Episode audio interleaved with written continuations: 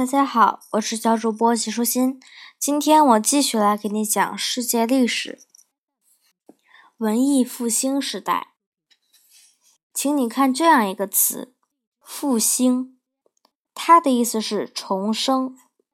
当然，任何事情都不能真的重生，但是人们把我们现在讲到的这个时代，就被人们称作文艺复兴时代。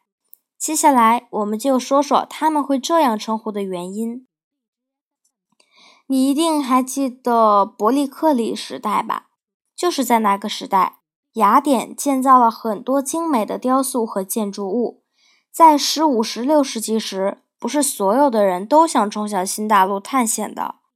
当航海家们正在疯狂的探险的时候，众多伟大的、世界知名的艺术家。正安心的在意大利生活和工作。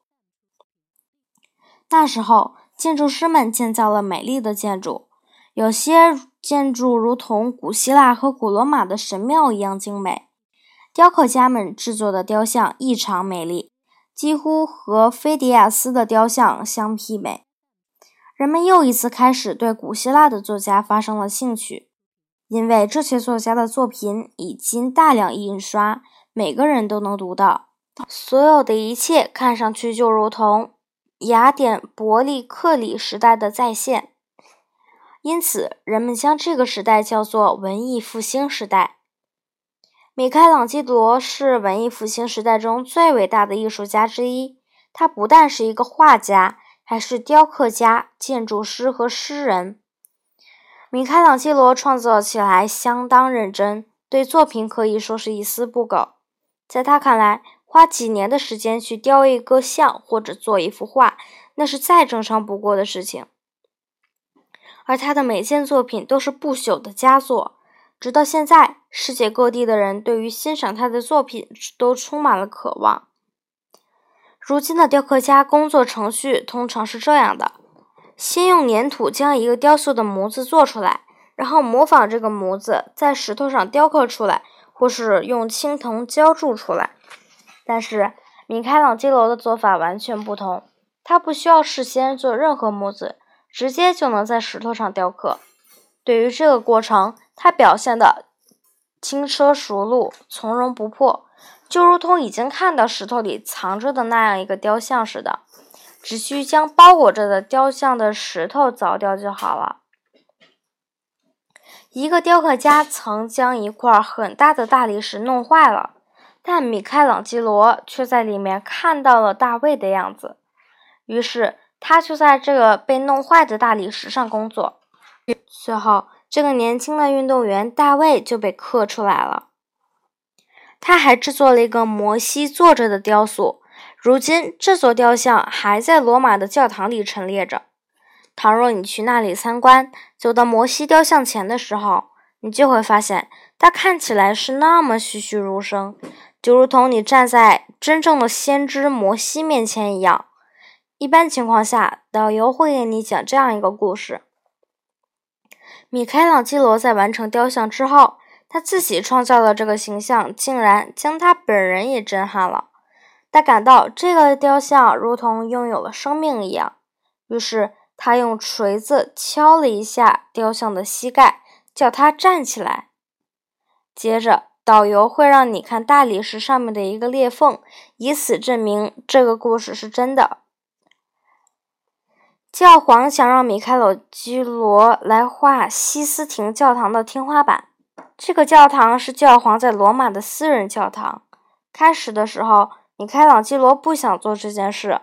他告诉教皇自己是一个雕刻家，而不是一个画家。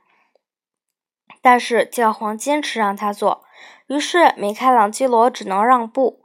不过，米开朗基罗一旦决定做这件事，他就会全身心的投入到工作中去。接下来的四年时间里，他就住在西斯廷教堂的这个房间里面，几乎从未离开过。他在天花板下面为自己做了一个平台，可以躺在上面阅读诗歌和圣经。一有灵感就开始工作。他将自己关在里面，不许任何人进来，就连教皇本人都不行。他之所以这样做，就是想一个人清静的待着，不想被人打扰。有一天，教皇发现有扇门开着，就想进去看看工作进展的情况。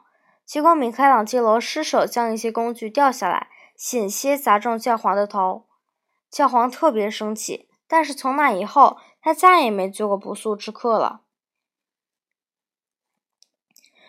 如今，世界各地的人们都来参观这个天花板。不过，这个天花板如果仰着头看很不方便，想要舒舒服服的看，只能躺在地板上，或是在镜子里看才行。米开朗基罗活了将近九十岁，但是他差不多不和任何人来往，因为他受不了别人总来打扰他，因此一个人离群所居。和他作伴的是他画的上帝和天使。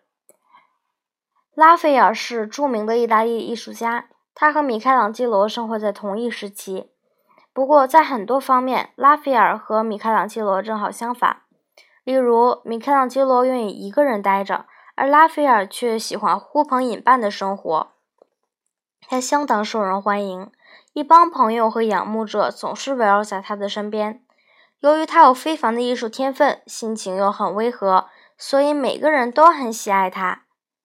年轻人簇拥在他身边，如饥似渴地聆听他的每一句话，还模仿他所做的一切。跟他学画的学生有五十个，甚至更多。就连他出去散步的时候，这些人也跟他一起。他们甚至连他走过的路也要一起崇拜。拉斐尔画了很多美丽的画，雅典学院是其中最著名的一幅。他还画了很多圣母玛利亚和耶稣圣婴的画像，这些画像被称作圣母像。西斯廷圣母是圣母像中最有名的一幅。这些画原本是为一个小教堂画的，不过如今被陈列在了一个很大的画廊里。拉斐尔还很年轻的时候就去世了，可谓英年早逝。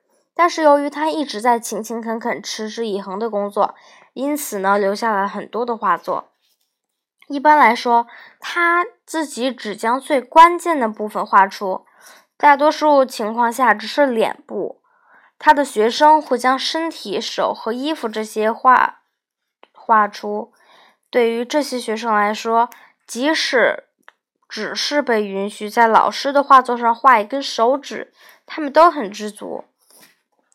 生活在这个时代的另一位。伟大艺术家就是列奥纳多·达芬奇，他能把很多不同的事情都做得特别好，称他为万能博士一点都不过分。